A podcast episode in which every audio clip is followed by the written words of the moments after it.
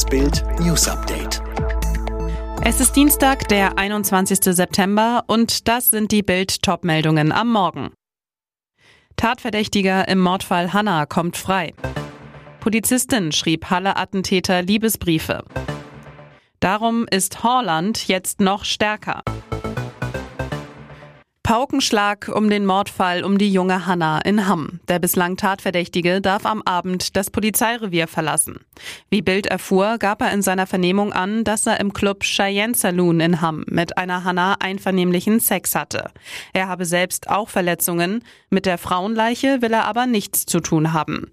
Spaziergänger hatten die Tote am frühen Sonntagmorgen an einem See in Hamm gefunden. Staatsanwalt Henner Kruse sagte zu Bild, wir warten noch Untersuchungsergebnisse vom LKA BKA ab. Von diesen hängt ab, ob ein Haftbefehl beantragt wird. Doch am Montagabend die Wende. Die Staatsanwaltschaft beantragt keinen Haftbefehl. Der Verdächtige kommt auf freien Fuß. Aber der 27-Jährige gilt weiter als verdächtig, sagt Staatsanwalt Felix Giesenregen gegenüber Bild. Was kann die Politik gegen Langzeitarbeitslosigkeit tun? Darüber zofften sich beim Triell am Sonntag vor allem Grünen-Kandidatin Annalena Baerbock und Unionskontrahent Armin Laschet, während SPD-Kandidat Olaf Scholz tat, als hätte er mit der Reformagenda 2010 unter Rot-Grün nichts zu tun gehabt. Fakt ist, die Grünen wollen den Regelsatz um 50 Euro erhöhen und Sanktionen für Hartz-IV-Empfänger abschaffen. Die Stütze solle in Zukunft automatisch ausgezahlt werden, sagte Baerbock im TV.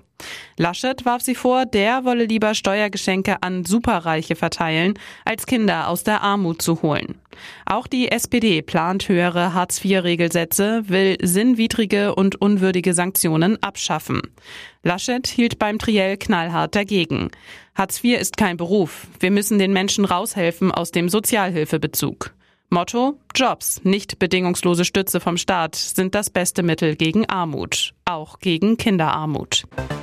Eine Polizistin aus Sachsen-Anhalt ist beurlaubt worden, weil sie die Nähe des inhaftierten Synagogenattentäters von Halle, Stefan Ballit, gesucht hat. Das berichtet die Mitteldeutsche Zeitung. Demnach sind die Sicherheitsbehörden alarmiert. Die Polizistin soll per Brief romantische Gefühle gegenüber dem Killer-Neonazi ausgedrückt haben.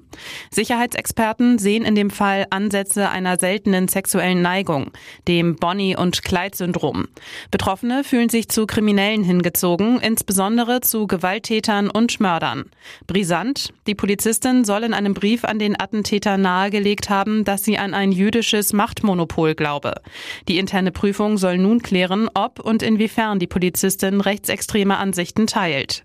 Dass der Fall ans Licht kam, soll auf interne Hinweise von aufmerksamen Kollegen zurückgehen. Das ungarische Pornosternchen Shona River packt brisante Geschichten aus. Im Podcast How to be a Pornstar erzählt sie einige Geschichten aus ihrer Karriere als Pornostar und Escort-Mädchen und offenbart, ich datete drei Spieler von Man United. Und das anscheinend gleichzeitig. Wer die Spieler genau sind, wollte sie nicht verraten. An einen Abend erinnert sich River besonders. Ich habe einmal drei Tage mit einem Fußballer verbracht und als ich schließlich das Geld zählen wollte, fehlten 200 Euro. Er sagte mir, ja tut mir leid, ich musste die Pizza für meine Freunde und mich bezahlen und hatte kein Bargeld mehr. Und ich wusste nicht, was ich sagen sollte. Das werden sich einige Man United-Spieler bei ihr auch gedacht haben. River hat auf Instagram knapp 156.000 Follower und postet gerne Fotos mit Promis. Dortmunds Turbo-Torjäger Erling Haaland knallt sich immer mehr in die Herzen der Fans, wird von Spiel zu Spiel besser. Nach acht Partien hat Haaland 15 Scorerpunkte. Sein neuer Liebesbrauch? Trifft der BVB, verteilt der Norweger Küsschen an seine Mitspieler. Jüngste Empfänger beim 42 Sieg über Union Berlin waren Kapitän Marco Reus und Jude Bellingham. Immer zärtlicher zu den Mitspielern, immer gnadenloser zu den Gegnern. Jetzt wird Holland auch noch zum Kopfballmonster. Nach dem astreinen Kopfballtreffer seines Wunderstürmers gegen Union erklärte BVB-Trainer Marco Rose, wenn er die Qualität jetzt auch noch dazu bekommt, dann, ui, herzlichen Glückwunsch an alle anderen, die dann auch noch auf uns warten. Hintergrund, eigentlich zählen Kopfbälle und Schüsse mit rechts nicht zu den herausragenden Stärken des Angreifers. Doch genau daran arbeitet Holland seit Monaten mit Mats Hummels in Extraschichten nach dem Training. Dortmunds Ehrgeiz-Erling auf dem Weg zu einem kompletten Spieler, so könnte es dieses Jahr etwas werden mit Borussias Titelambitionen. Schöner feiern mit Insolvenzverfahren. Wie das geht, hat jetzt Tennislegende Boris Becker in München gezeigt. Dort genoss er das Ersatz-Oktoberfest in der Käferschenke, zeigte sich erstmals in Deutschland mit seiner Freundin Lilian de Cavallo. Beim Promi-Event Almauftrieb ist Becker seit Jahren Stammgast. Weil die Wiesen wegen der Pandemie erneut ausgefallen ist, kamen die Schönen und Wichtigen im Stammhaus von Feinkostkönig Michael Käfer zusammen. Ein teures Vergnügen, nicht für Boris.